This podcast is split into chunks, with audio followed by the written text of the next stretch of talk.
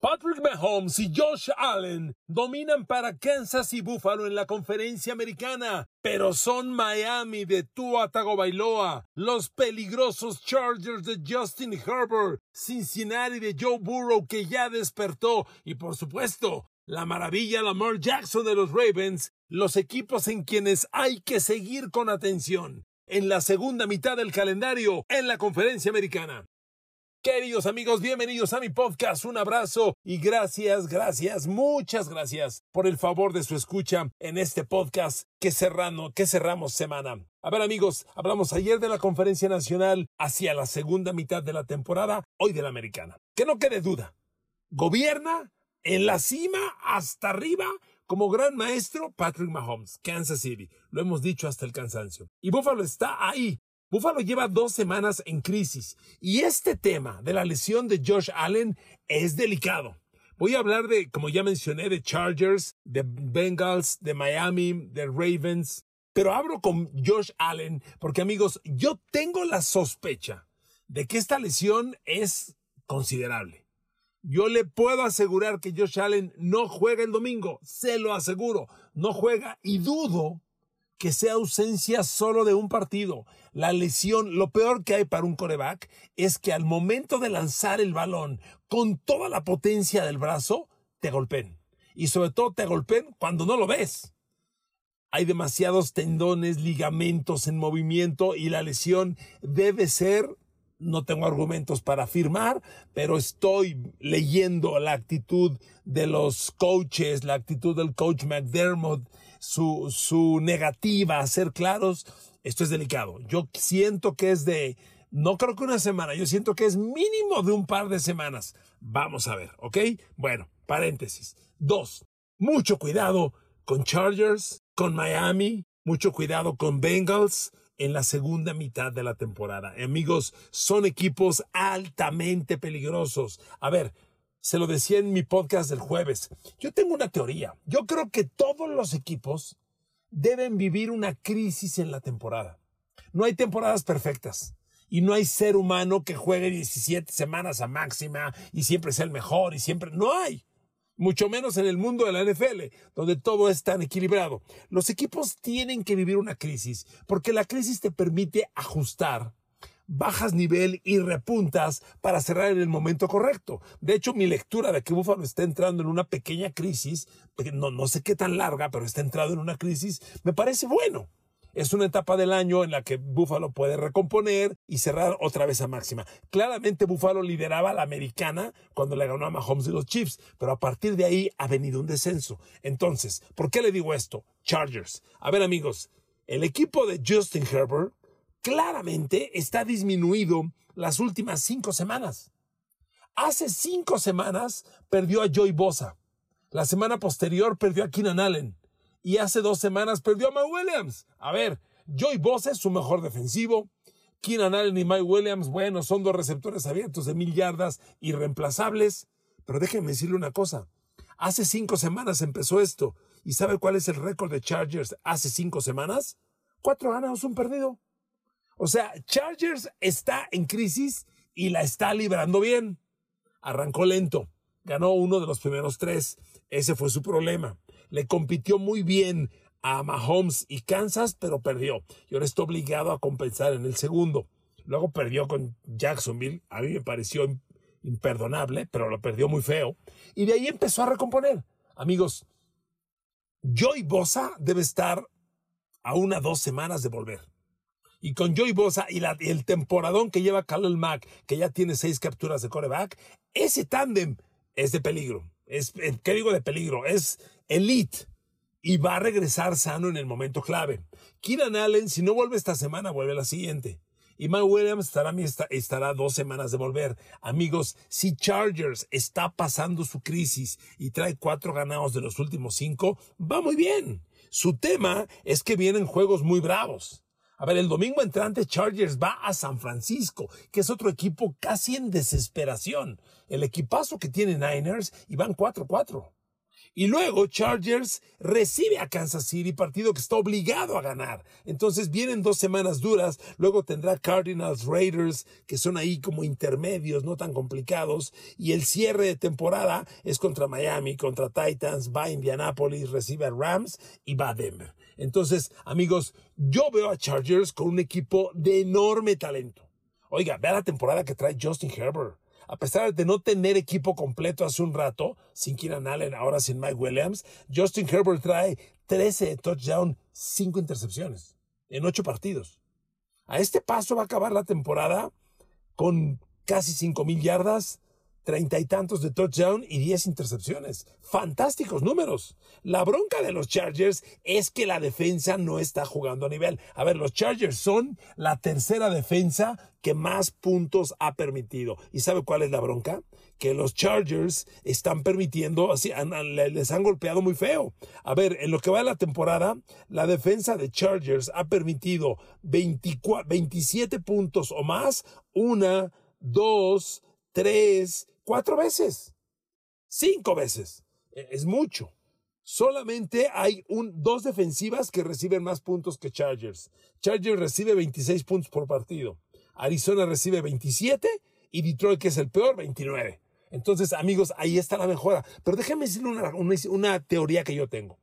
Los Chargers traen hoy un acumulado de números muy malo porque arrancaron la temporada pues realmente muy mal.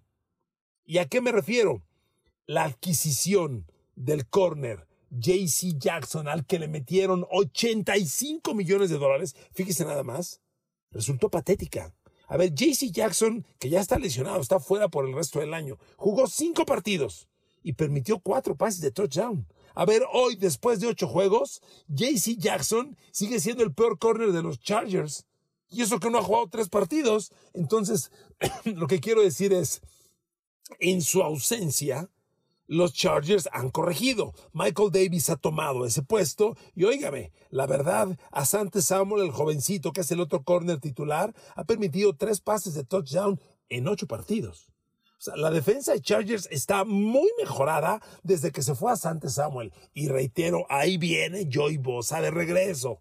Entonces, este equipo tiene espacio de mejora. De hecho, en los últimos en los últimos tres partidos, la defensa se ha comportado muy bien. Dejó en 16 a Denver, dejó, bueno, pues Seattle los maltrató, mentira, y luego dejó Atlanta en 17. Pero amigos, yo siento que Chargers tiene todo el potencial de crecimiento y este equipo en la segunda mitad, ya sano, con Bosa de regreso, con Mike Williams de regreso, con Keenan Allen, debe y puede ser altamente peligroso. Yo le pondría el ojo a los Chargers. Para mí, Chargers, si es capaz de ganar la Kansas City en dos semanas, Chargers se va a aventar un cierre de temporada contra Chiefs espectacular, honestamente. Ojo con ellos. Y es en la división y obvio en la conferencia. Siguiente, Joe Burrow, Bengals. A ver amigos, Joe Burrow es el quarterback del Super Bowl. Siempre que hablo de ellos les digo, no se les olvide que Joe Burrow y Bengals no solo llegó al pasado Super Bowl, se quedó a una jugada de ganarlo.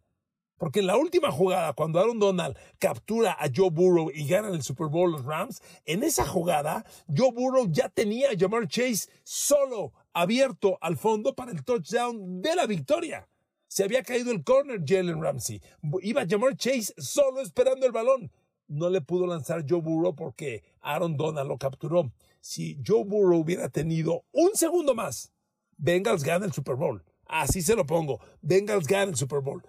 bueno, eso es pasado. Ahora, les recuerdo que Cincinnati arrancó muy mal la temporada. Arrancó 0-2 y Joe Burrow en el juego de apertura que perdieron en Pittsburgh 23-20, perdón, perdieron recibiendo a Pittsburgh 23-20, Joe Burrow fue interceptado cuatro veces. Bueno, ¿por qué le doy este dato? ¿Sabe qué números tiene hoy Joe Burrow? Trae 2.500 yardas en nueve juegos, 18 de touchdown y seis intercepciones. Sí, pero de esas seis intercepciones que tiene Joe Burrow, cuatro fueron en la semana uno. ¿Qué quiere decir? Joe Burrow tiene los últimos ocho partidos y ha lanzado dos intercepciones. Este chavo ya retomó el ritmo. Lamentablemente perdió a Jamar Chase y ya vimos que la ausencia de Jamar Chase le dolió. Mire, Jamar Chase es irreemplazable, pero yo creo que Cincinnati puede navegar las próximas semanas sin él. El roster es tremendamente talentoso. A ver, el domingo pasado, ya Chargers, eh, perdón, Bengals ganó un partido con un juego espectacular de Joe Mixon que anotó cinco touchdowns por tierra. La ofensiva aérea es cierto, Jamar Chase hace demasiado. Jamar Chase trae 13 yardas por recepción, 6 touchdowns, pero espéreme. T. Higgins y Tyler Boyd van paso a pasito. A ver, Jamar Chase tiene 605 yardas ganadas. T. Higgins tiene 565, 40 menos. Y Tyler Boyd 537. Los tres promedian 12 yardas por recepción o más. Amigos, es un roster sumamente talentoso. Ya sé cuál es el tema, el que está usted pensando. El tema con los Bengals es la línea ofensiva va o no a mejorar la línea ofensiva. Ese es el punto que está clave, porque los Bengals ya han permitido 22 capturas de coreback a Joe Burrow apenas en nueve partidos. Es una cantidad escandalosa. Van para una temporada pues de 50 capturas permitidas, no 70 como el año pasado, pero 50 sigue siendo una cifra de escándalo. Y miren amigos, esto sí está difícil que mejore. La clave está en cambiar, en quitar al tackle izquierdo. No sé si sepa ustedes historia, pero Cincinnati en la línea ofensiva del año pasado, que fue catastrófico, a este cambió tres linieros ofensivos. Sí, pero cambió al centro y a todo el lado derecho. Y hoy el gran problema es el tackle izquierdo. Ese cuate que no mejora para nada, que es una basura y que se llama Jonah Williams, que fue primera de draft de Alabama hace cuatro años, hoy le puedo decir una cosa, amigo, sin duda. Jonah Williams, el tackle izquierdo de Cincinnati, es el peor liniero ofensivo en la NFL. De cualquier posición, tackle, guard, centro, derecho, izquierdo, el peor. Nueve capturas permitidas en nueve partidos es una cifra de escándalo.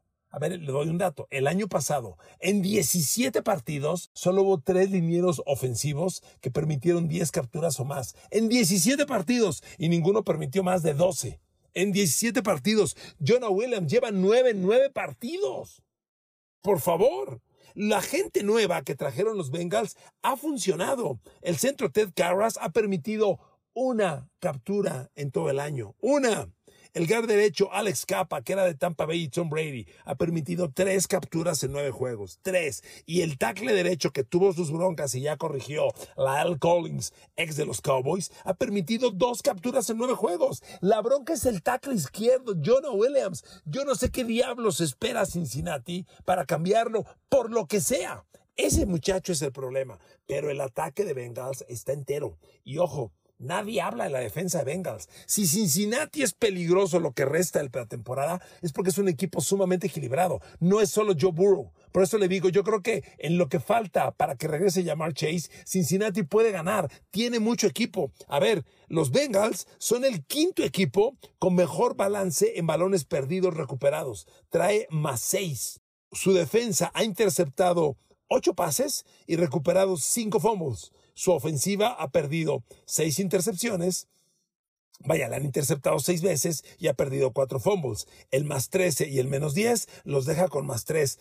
Es muy buen balance. Y es que la defensa, amigos, la defensa, nadie habla de ellos. Pero estos Bengals tienen mucho talento. A ver, ya traen 18 capturas de coreback. Otra vez Trey Hendrickson y Sam Hobart, que son las dos alas defensivas, van caminando a una temporada de doble dígito en capturas de coreback. Cada uno tiene cinco capturas en nueve juegos. Les quedan ocho partidos. Van a acabar en diez capturas cada uno o alrededor de, y es muy buena cifra. Amigos, y el perímetro, ojo, tampoco se menciona el perímetro de los Bengals. Le doy un dato. En nueve partidos, el perímetro de Bengals ha permitido nueve pases de touchdown. Pero ese no es el dato. El dato es que los nueve pases de touchdown que ha permitido la defensa de los Bengals son uno por cada jugador. Vaya, son nueve jugadores permitiendo un pase de touchdown. No hay ningún defensivo de los Bengals que haya permitido dos pases de touchdown en el año. Y esa cifra, amigos, es fantástica, de verdad. Miren, Logan Wilson, un pase de touchdown permitido. Este, Mike Hilton, uno. Eh, Daxton Hill, el novato safety, uno. Von Bell, uno. Jesse Bates, el otro safety, uno. Eh, Akim Davis Gator, el linebacker, uno permitido. Trey Flowers, el corner, uno permitido. Eh, Eli Apple, uno. Cam Taylor Britt, uno permitido. Es increíble. Amigos, es una muy buena defensa. Entonces, Bengals tiene un balance fantástico. Tiene ataque, tiene ataque terrestre, tiene ataque aéreo, tiene tres receptores. aquí la clave es que Jonah Williams lo cambien ya, por Dios. ¿Qué, ¿Qué, más necesita el coach para cambiar este muchacho? Y le digo, la defensa le da balance. Aguas. Yo veo a los Bengals altamente peligrosos. Para mí, Bengals gana la división y sí va a ser durísimo en playoff. Vayamos con los Dolphins. Miren amigos, los Dolphins no han perdido con Tua Tagovailoa. O sea, los Dolphins traen seis ganados, tres perdidos. Ajá. Pero con Tua de coreback, seis ganados, cero perdidos. Y eso no es todo. Con Tua de coreback han anotado 40, 31, 35. De los seis triunfos, tres son por más de 30 puntos, incluidos los dos últimos. Amigos, no hay defensa. Así se los digo. No hay defensa para Tariq Hill y Jalen Waddle. Aquí toco madera, que no se lesionen. La clave es esa. Ni Tua, que no me lo toque nadie, por favor, ni, ni Hill, ni, ni Jalen Waddle. Este ataque aéreo es de lo más emotivo, lo más vistoso que tiene la NFL en este momento. Son imparables. Así, oigan, Jalen Waddle promedia 17 yardas por recepción y trae 6 recepciones de touchdown. Tariq Hill lleva la mejor temporada en la historia le va a romper el récord a Calvin Johnson Megatron. Ya se los decía yo en otro podcast. Escúchese este último dato. Los receptores de Miami tienen 36 jugadas de 20 yardas de pases atrapados de 20 yardas o más. 36. Buffalo tiene 29. Digo, para que se dé usted una idea, nadie compite con ellos. Y ahí le va otro dato. De los 36 pases de 20 yardas o más que tiene estos Dolphins, 32 son de Jalen Waddle y de Tarek Hill. Entonces, amigos, por Dios, qué números, honestamente, qué números increíbles. Hay que ponerle mucha atención, como ya lo decía al principio del podcast, a la lesión de Josh Allen. Reitero, lo de Josh Allen es delicado. Yo estoy seguro que no juega el domingo y dudo mucho que no, que solo se ausente un partido. Yo voy a Josh Allen, la neta, lo veo tres, cuatro semanas fuera. Ojalá me equivoque. Ojalá sea una o dos. No creo que sea así. La lesión donde ocurrió, como ocurrió, suelen ser temas graves. Si esto pasa, se le abre la puerta a los Dolphins.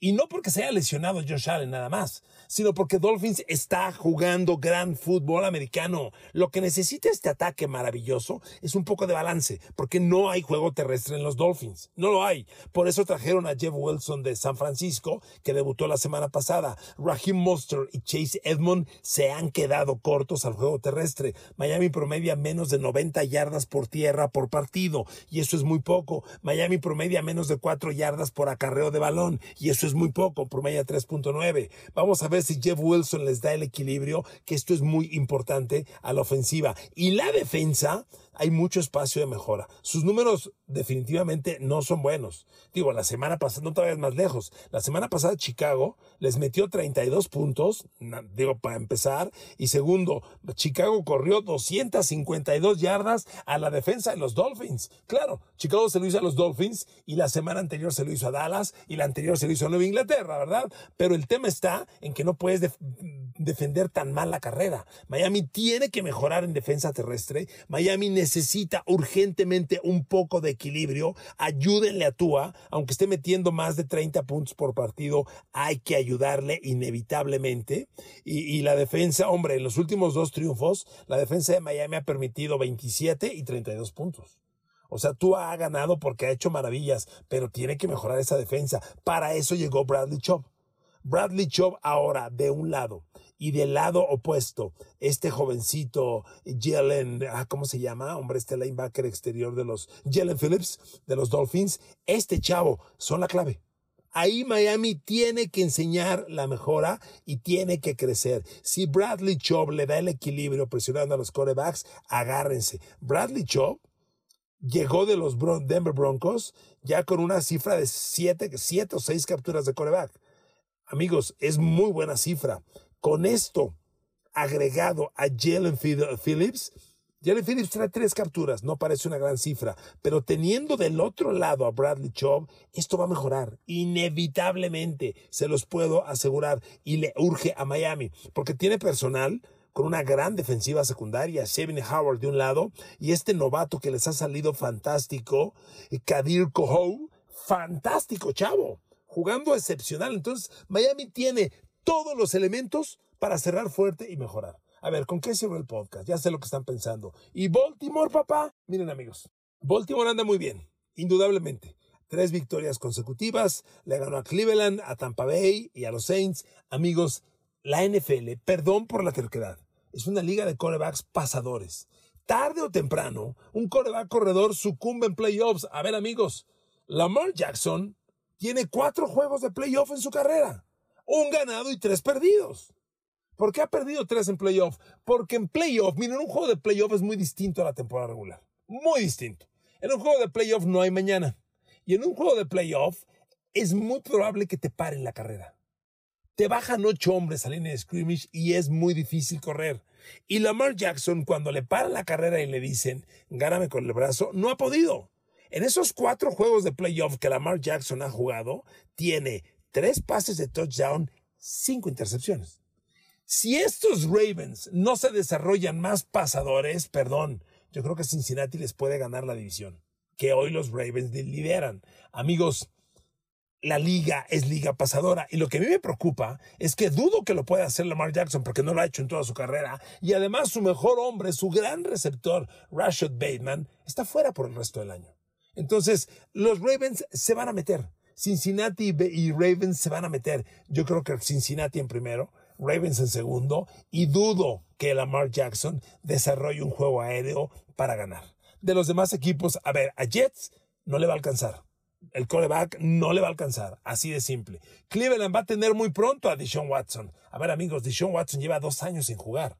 Pensar que llegue de la nada, juegue y empiece a lanzar imparable, para nada. A Cleveland no le va a alcanzar porque Deshaun Watson va a regresar muy tarde, creo yo. Los Pats, yo le dije, no va a haber playoff y pueden tener hasta récord perdedor. Mucha gente de los Pats se me echó encima. Véanlos cómo van. No va nada bien el equipo. Yo creo que no les va a alcanzar. Y bueno, Raiders y Denver van derechito a la decepción del año. Y Tennessee, que, que sin duda tiene un buen camino y va bien, ya lo vimos el año pasado. Es otro equipo corredor que cuando llegas a playoff, ahí, si no lanzas el balón, nada más, no pasas. Amigos, así veo la conferencia americana en la segunda mitad del calendario. Gracias a todos y a todas por su atención. Que Dios me los cuide y nos escuchamos mañana con Pix NFL.